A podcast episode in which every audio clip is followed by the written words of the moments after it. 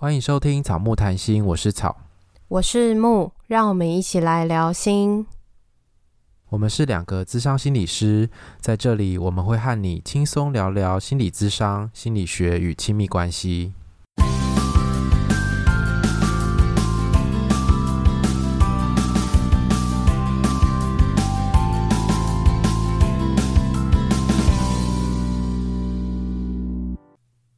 现在时间是晚上的十一点半，我们才刚刚开始录音，真的很想死哎、欸，很晚呢、欸，真的，这我还没有洗澡，我也还没，那最近都真的有够累的。好啦，跟各位讲一下，就是因为我们最近啊，卫福部有推出一个给十五岁到三十岁的年轻族群的智商方案，然后这个方案上路之后，我们就变得非常的忙碌。杂事很多，然后个人也很多，我感觉应该很快就要用完了，可能不会到年底就要用完了。所以如果你有听到这一集啊，然后你可以去智商所问问看，啊，也欢迎来找我们这样子。那我们就要进入今天的主题，今天我们是要录恋爱信箱。那今天的恋爱信箱这个故事呢，我觉得听众应该是男的吧，好像是，看起来应该是。然后那时候他二十七岁，然后女方是二十四岁，但是现在可能都要加三年了这样子。那我来说一下那个这个听众对于关系的看法跟感受。听众说呢，觉得他很重要，但是渐渐的不太知道要怎么跟他相处，不知道什么时候产生很多问题，而且付出的程度有一点差距，所以自己有很多不不，所以自己有很多不安全感。对。所以自己有很多不安全感，总是需要他给我一点什么。那这个故事呢，大概是从四五年前开始的。那时候这个听众啊，从一段感情当中结束，然后感觉不被人需要，有点萎靡不振，一直玩游戏来麻痹自己。应该不是玩游戏麻痹自己，他应该是他说来玩麻痹自己。哦，我是你自己脑补是不是？他感觉应该玩的不是游戏。呃，等一下，他说一直玩来麻痹自己，可是他在某天在游戏上面遇到了这个女生，对，所以他玩的应该不是游戏，所以我就脑补在一起，对对对，说不定他玩他不一定是玩游戏，可能玩别人这样，或玩别的东西。好，好，后来呢，他们越来越熟悉。他有一天半夜的时候，女生就打电话给他说做噩梦睡不着，然后他就哄她睡，结果不知道为什么呢，这个就渐渐的变成一种习惯。中间又过了一两个月。呃，听众觉得自己其实有克制，但是还是有喜欢上这个女生。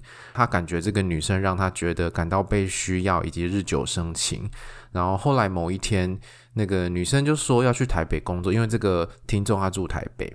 那女生说要去台北工作啊，刚好听众家里面有可以住的地方，然后他们就搬出来一起在外面住这样子。好，那接下来我就来念一段他的叙述。他说。同居不久之后，就因为一些事情开始大吵，主要是关于我的不安全感，以及她那时候的一位男闺蜜。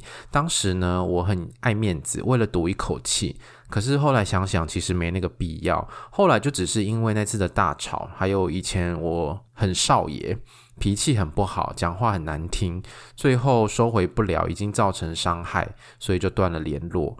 后来又过了两三年，在这段时间里面一直都没有放下。我一直觉得好像亏欠他，带他来台北，可是却留他一个人在这里辛苦，一直没有勇气去联系他，而且他身体一直都不好。那恢复联系后呢，我透过他的朋友才知道，没有联络的那几年，他有一段时间有忧郁症，这些原因都让我一直觉得很亏欠、很愧疚。这是在看这一段的时候。我其实还很认真，再重新回过头去看第二次，因为这一段故事很长。然后我就在看，想说，他说是他带他上台北，可是其实我觉得好像好像不是诶、欸，就是不是那女生自己要上台北吗？然后他希望对啊，就是有地方去。好像不是，就是他们两个人理解好像有一个落差，跟旁观者看到的有一个落差。对，或者是说他叙述起来会让我们觉得好像这个女生自己要上台北，然后他们就住在一起这样子。对，不是你跟他说，哎、欸，你上来台北，然后你不上来的话，我就不跟你好了，我就不跟你当朋友之类的。不跟你好，不要切八段吗？对啊，因为如果是我要他上台北，感觉比较像是这样嘛，就是说，哎、欸，如果你在意我，或者你觉得我们是很好的朋友，那你应该要上台北。嗯上面叙述看起来不是这样，哦，但是不知道这个女生是不是因为这段关系的原因才要上台北，还是她自己有其他的考量，但是不知道。好，总之呢，不知道到底是为什么要上台北，但是这里的重点就是这个听众有很大的愧疚感跟亏欠感，这样子。好，那我就继续念喽。好，后来会恢复联系，是有一次生病，不知道哪根筋不对，就密他，结果他居然回了，于是就这样慢慢的恢复联系，开始聊天。后来呀、啊，就看他喜欢吃什么点心，就常常去探班。圣诞节的时候，他说他喜欢 Prada，所以就请人带了一个小的 Prada 包给他当生日礼物。只是当天有点小踩到地雷，因为计程车跟晚餐的店让他等太久，有点不太高兴。那跨完年一月的时候，带他买了化妆品之后才比较好，意思就是说他们两个才和好这样子。那后来不知道为什么每次道歉大概都会带个小唇膏当赔罪，所以在这边。就开启了这个不归路，叫做只要他生气，就会买东西给他，让他心情好一点。对，而且看起来是买专柜的东西。对，然后因为后面他有一些叙述，其实也都是类似的。那个女生不开心的时候，他就是要可能买一些名牌给他，他才会开心。对，对，对，对，然后可能后面还有发生一些故事，但是我自己是觉得，如果是我不相信啊。你说不相信什么？就是他说在包养的 APP 上面看到朋友在包养的 APP 上面看到他的照片，哦、然后他说那是别人拿他的照片。哦、好，那我念一下这一段好了。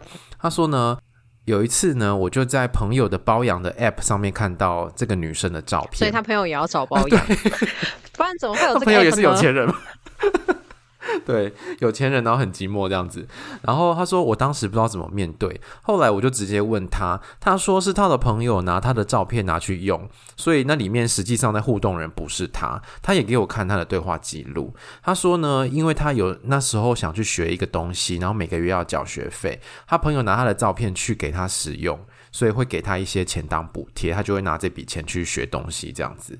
然后当时我就叫他别再瞎搞一些有的没的，要学费了之后我帮你出这样子。后来他还是因为这件事情觉得很生气，因为好像被兴师问罪一样。但其实是我对他有很大的误会。生日礼物最后我就想办法给他，后来每天送点心饮料给他，一个月他才消气。如果这个人是你的朋友，你会怎么说啊？你说这个听众吗？对啊，就是送点心啊，送饮料，然后送名牌。我会说我也要。你只要七天就好，不用一个月。对，两天也可以。如果是送名牌，两天就可以。所以在这段也是类似这样，就是一直需要送东西给他，他才会消气。所以这边大概也可以看出他们一些互动的模式，就是这个女生可能有一些什么什么东西，然后听众呢就会觉得开始不安全感、骚动，然后可能就去问他，或者是跟他发脾气啊什么，反正就是两个人有一段讨论之后，女生就生气了，然后生气之后，她就会送东西给他，不管是点心、饮料或者是名牌包这样子。那如果是你，你相信吗？就是。他给你看对话，然后也跟你说这是别人拿他的照片去用，然后还会给他钱。我其实会怀疑，但是好像不相信也不行，因为他都做到这样子，还拿对话记录给我看，但是 心里就会有一个种子吧，就会觉得嗯，怎么会出现在那种地方这样子？可是好像同时也会觉得，好像已经不是小朋友了，怎么会做这种事情？这种事情不是说怎么样，而是就是在这件事情上，你把照片给你的朋友用，然后你没有觉得这会有什么？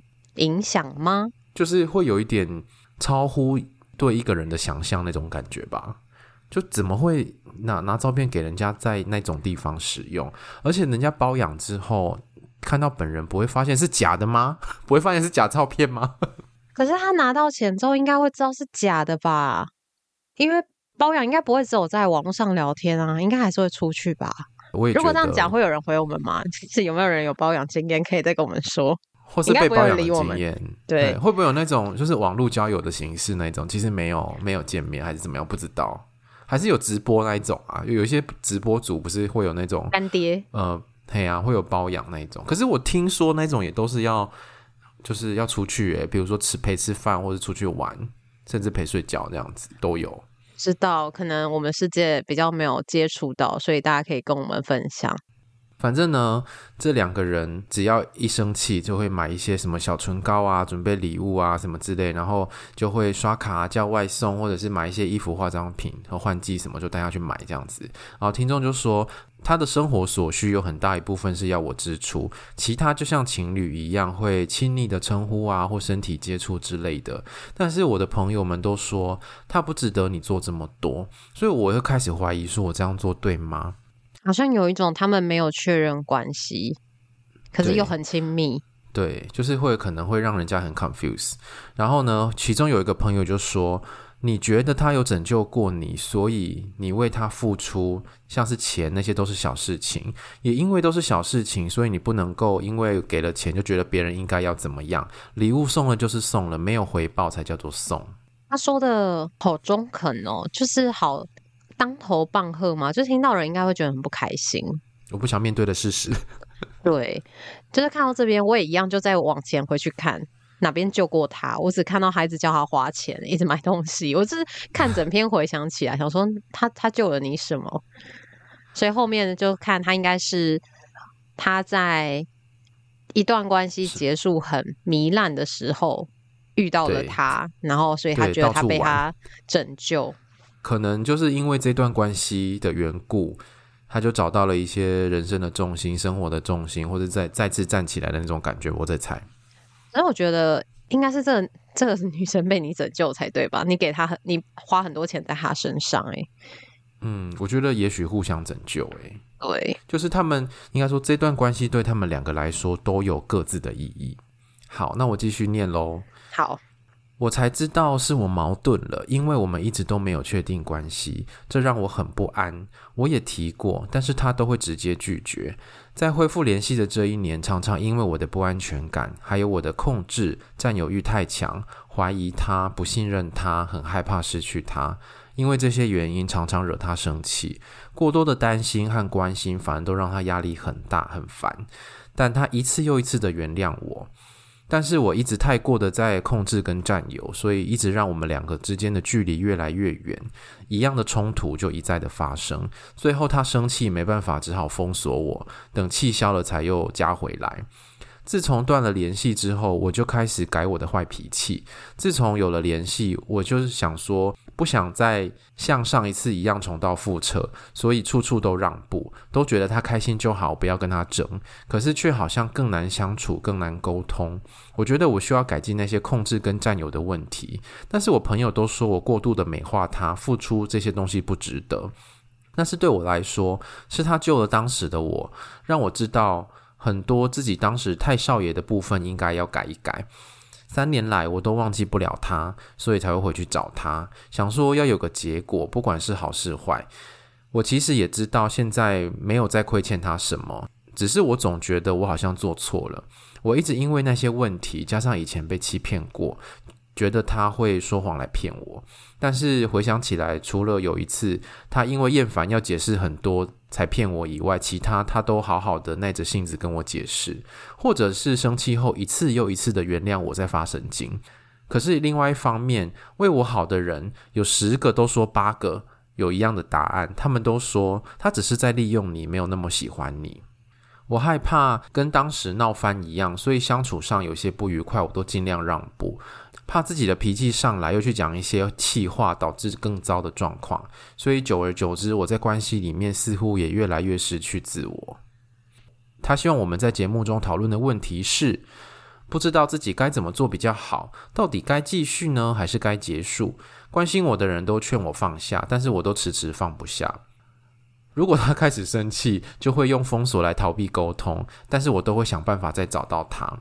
仿佛他知道，不管如何，我最终一定都会找他，并且跟他道歉。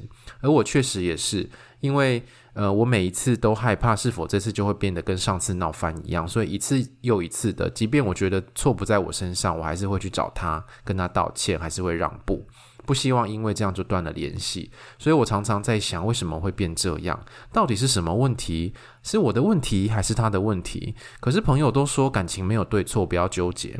但是我就经常在思考，当初明明是自在开心的，为什么现在变这样了？当初真的有自在开心吗？嗯，也许某一些 moment 有吧。还是就是在同居前，嗯，同居前或是买名牌包之前，然后某个时刻之后好像就变了，因为从后面好像就不是都是开心的，都是在一个生气买礼物，然后原谅他，生气买礼物原谅他的过程里。对，没错。然后后来他就开始忍耐，忍耐，然后让步，不断的道歉跟寻求和好，这样子。对，可是我觉得那个根源好像是他觉得要让步让他开心，可是他的不安全感还是在，他的不安全感也很真实啊，就是因为他们没有确认关系。所以他也很难有安全感，而且他提了，他提了几次，然后对方都没有回应他，到底要不要确认关系？所以这个好像会让他很困惑吧？就是说，我们可能有亲密的接触啊，然后有一些很不错的交流，但是你就是没有要跟我确认，那到底算什么？是什么意思？那当你怎样的时候，我有资格要求你吗？或者我有资格呃知道你的一些跟别人的互动啊等等那些讯息吗？然后另外还有可能发生一些事情吧，例如说前面有提到一个男闺蜜啊，呃，买名牌的事情，也许也会让这个听众觉得说，诶，那你是为什么而喜欢跟我这样子互动？会不会是因为钱啊，或因为名牌，还是什么这样子？然后每次要沟通的时候，如果那个女生不断的逃避的话，这样子其实也会蛮没有安全感的。因为好像会觉得说，关系只有我不断的在努力，不断的在求和，可是好像你好像没有跟我一样的付出这样子。但是对方说不定没有这样看这段关系，所以你越想努力，他就越觉得烦吗？因为他好像只想要享受某一个好的状态，单向的好的状态。可是也因为这个听众非常的在乎啊，因为越在乎，就越容易会产生这种不安全跟焦虑的感觉。且旁边的人怎么说，他好像都没有办法去看见。大家最想告诉他的就是，他们他就是在利用你，或者是这个付出不值得。我觉得他好委屈，有一点卑微，在这段关系中，我觉得非常诶，因为每次他不安全感来的时候，他可能先发脾气，可是之后又很很觉得很内疚，这样，然后就不断的道歉跟和好，就是一直要把自己的身段压低，然后买礼物讨好对方，这样子。对，可是他会有一个给他自己的那个紧箍咒束缚，就是哦，我太少爷了，我脾气太大了，所以这都是我的错。对，我觉得他在关系里面好像倾向是觉得是自己的问题，哎，他好像都没有觉得是对方的问题，哎，嗯，因为前面有说，就是朋友有提醒他，你把他美化了。所以，也许朋友看到的两个人的互动，跟当事人自己感觉到的可能不太一样。因为我觉得当事人可能倾向于觉得是我的错，我应该要改，是我的问题。但其实他问的一个问题是：是他的问题，还是对方的问题？但其实是双方的问题。对，我们也这么想。因为每一段关系出了问题，应该双方都有一些责任。对啊，就是如果他真的觉得你这样子让他觉得很不舒服，那他就不要收你的好处啊！你再怎么道歉，他就是都不要跟你联络就好了。但是他收好处又要你道歉，然后明明就没有要确认关系，可是关系一直弄得很模糊，这样子又不讲清楚，因为讲清楚就会失失去他，会失去可可能得到的那些好处，不管是亲亲密情感上的，或者是实际上物质上的。其实都可能会失去。他有问说该怎么做比较好？我觉得他其实知道，哎，只是他做不到，因为大家都已经讲了，他不可能不知道。对啊，他只是我觉得甚至没有办法放下这段感情吧。可是我觉得这边就是可以想一想说，说是什么让你卡在这个关系里面，明明这么痛苦，可是却放不下。我觉得就是他讲的那个啊，就是救了他。嗯，这个救赎的部分。对，救赎的部分跟他对他的愧疚，好像有一个。我在很悲惨的时候，然后突然有一道光射进来，把我拉出去之后，我就会觉得那个对我来讲是一个很重要的意义跟存在。跟小鸭一样吗？看着你之后就跟着你一辈子。你说明印吗？对啊，他就一直跟在你后面这样，不离不弃。然后他前面其实有提到一个部分，就是他说好像有一种。被需要的感觉吧，我觉得这个听众可能有一个需求，就是如果对方对他有需要的时候，他会觉得他自己可能有能力或有价值，之类的。所以他在这些付出，或者这些不管是道歉，或是买东西等等的这些对关系的付出，然后如果对方收得开心，然后收了他就会和好，就是有效果。他可能会因为这些付出而感到自己很有价值。在你说的时候，我想到就是到底他怎么学会可以用钱去让对方开心跟讨好对方，因为对方在跟他说。呃，他照片在包养的 app 上面的时候，他还说：“你不要去搞那些有的没的，钱不够我来付。”就是他好像自己也蛮习惯去为他付钱，也会自己主动去揽起这个责任。然后前面一开始在怎么样让他开心的时候，嗯、他也是透过钱。就他好像就是有一个习惯，就是我不知道该怎么安抚你的情绪，我不知道该怎么办，那我就是花钱。嗯，这个就那个嘛，他前面自己讲的少爷喽。少 爷不是指那个吗？少爷不是指说脾气很大，那应该算是大爷，不是少爷。哎、欸，可是他他没有说少爷脾气，他是说像少爷，像少爷吗？所以怎样是像少爷？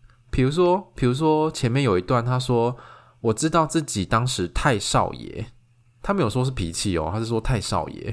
那太少爷指的是什么？就不知道啊，不知道是不是这种撒钱的行为，还是指的是脾气，还是说，呃，就是如果你不顺我的意的话，我就会怎么样？这种太少爷他有说脾气很不好，话讲的很难听。对，但是因为脾气很不好，你可能会用其他的形容词来形容自己啊，不一定是会用少爷。哦，就是公，比如说公子，对呀，就是被捧，然后大家都要听你的这样。对，对对，大爷，我觉得大爷比较像是那个脾气不好的时候。哦，但是因为这样子，我们聊一聊，我发现，哎，那个买名牌包啊，或者是用钱来解决问题，或者用钱来讨好对方，这个好像也是有钱人才做得出来的事情，才有办法做。可能少爷是不是不？也许他是富二代吧？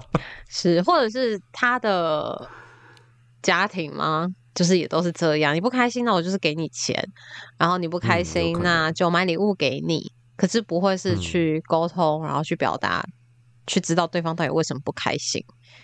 因为从那些叙述里，好像没有看到对方到底不开心的是什么。对啊，对方到底在意什么？就是纯粹只是因为你的生气，或者是你为了那些事情吃醋或者控制占有这些吗？还有那个啊，就是还有别的。计程车跟餐厅吗？你说等太久吗？对啊，我觉得她才是公主吧，她不是大爷，她是对方才是公主，这样蛮配的。可是公主会需要别人买名牌包给她吗？自己买就好了，说不定都需要啊。也是啦，但是我觉得在关系里面就是这样一搭一唱啊，所以你如果问说是谁的问题，那真的很难区分呢。对啊，因为如果你没有买给他，那这个。循环就不会开启了，对，或者是你买了他不接受，对，嗯，因为一定有些人还是会不接受，觉得你拿钱羞辱我，然后对啊，你把我当什么？对，你就说好，没关系，我接受你的羞辱，快拿钱打我的脸。有些人是不接受的，就算他再怎么辛苦，他会觉得你在羞辱他。嗯，可是他们却能够一形成这样子的循环，就是蛮有趣的。好，所以我们刚刚讨论了，就是前面他的问题嘛，就是说为什么会变这样？那这个不安全感的来源，然后这个在不安全感底下，他们互动的方式会变怎么样？所以就是卡死结的地方是什么？这样子，我觉得他好像不太了解这个女生呢、欸。我觉得好像也很难了解。如果用钱就可以解决的话，或者是说想跟想要沟通，可是对方逃避不沟通。这样真的很困难。对方逃避沟通，或者他觉得这段关系没有必要沟通。最后他想说的是，想询问草木哦，似乎关系到很多的面向，比如说自虐式的恋爱、依恋关系或关系物化的等等。这样是不是建议去心理智商比较好？你怎么会问我们这个问题呢？你怎么这么可爱？对，我们当然会回说是啊，不然。对啊。那我们可以谈谈，就是心理智商可以协助什么啦？就是，嗯、呃，我觉得是可以，让你知道这在这段关系里面这个纠结，或者是这个循环，或是卡住的地方在哪里，更认识自己在关系里面是什么样子，然后都用什么方式来处理关系的议题。然后还有表达跟沟通吧，就是让步，每次的让步不是一个好的方式，就它不能够只有一种方式，需要看情况，然后需要去做讨论。可是如果你每次每次都让，那其实久了，这段关系也是会失衡，因为终究你不知道他怎么了，他也不知道你怎么了。嗯，然后最后就变成一个卑微讨好的状态。但是因为卑微讨好其实不是维系关系的唯一的方式啦，也许有时候有用，但是很多时候也会没用。久了应该也忍不了吧？对啊，其实那个不平衡感越重的时候啊，到最后心里会觉得很失衡欸。而且最后有可能就变成一种攻击。好，那我们今天的讨论就到这边喽。要跟大家预告啊！预告什么啊？对对对对，我们要跟大家预告。对啊，预告最重要的是今天最重要的事。好，今天最重要的事情就是我们要放暑假喽。我 今年还没有放暑假啦，我们是开学才要翘课要放假。你要因为我们该放暑假时间没放暑假。对，本来要放的，但是。下个下一集会有一个合作，所以就没有放假。想说等合作完再来放假。对啊，所以我们就想说，好，牙一咬，我们就撑到八月这样子。可是不知道八月突然这么忙，真的很很想死哎。好，所以我们放暑假之前还会有两集的节目，就除了这集结束之后还有两集这样子，大家那个哦，珍惜着听哟。好啦，那我们前面有提到那个方案，如果有有需要的人呢、啊，你们可以上网去搜寻，然后也可以赶快使用这个方案，因为那个不知道什么时候就会没有了。我觉得可能三个月内应该就用完了吧。对啊，有可能，所以要要要的话要赶快哦。那如果喜欢我们的节目的话，要记得干嘛呢？要大家都知道哈。对，我觉得 我们现在讲了，我们现在应该比较少新听众吧，因为毕竟我们都没有很认真在拓展。对啊。那我们就跟我们的听众问个好就好了，祝大祝大家身体平安健康，然后这是什么啦？万事如意。我已经因为现在已经十二点，开始语无伦次，你知道吗？对，好啦，那大家都知道该做什么，都懂吧？嗯，该订阅订阅啊，该追踪追踪啊，要留讯息就留讯息，该抖内抖内这样子。那我们就不多说，就这样喽。我们很期待可以好好的。放个假，不用晚上了还要录音，真的。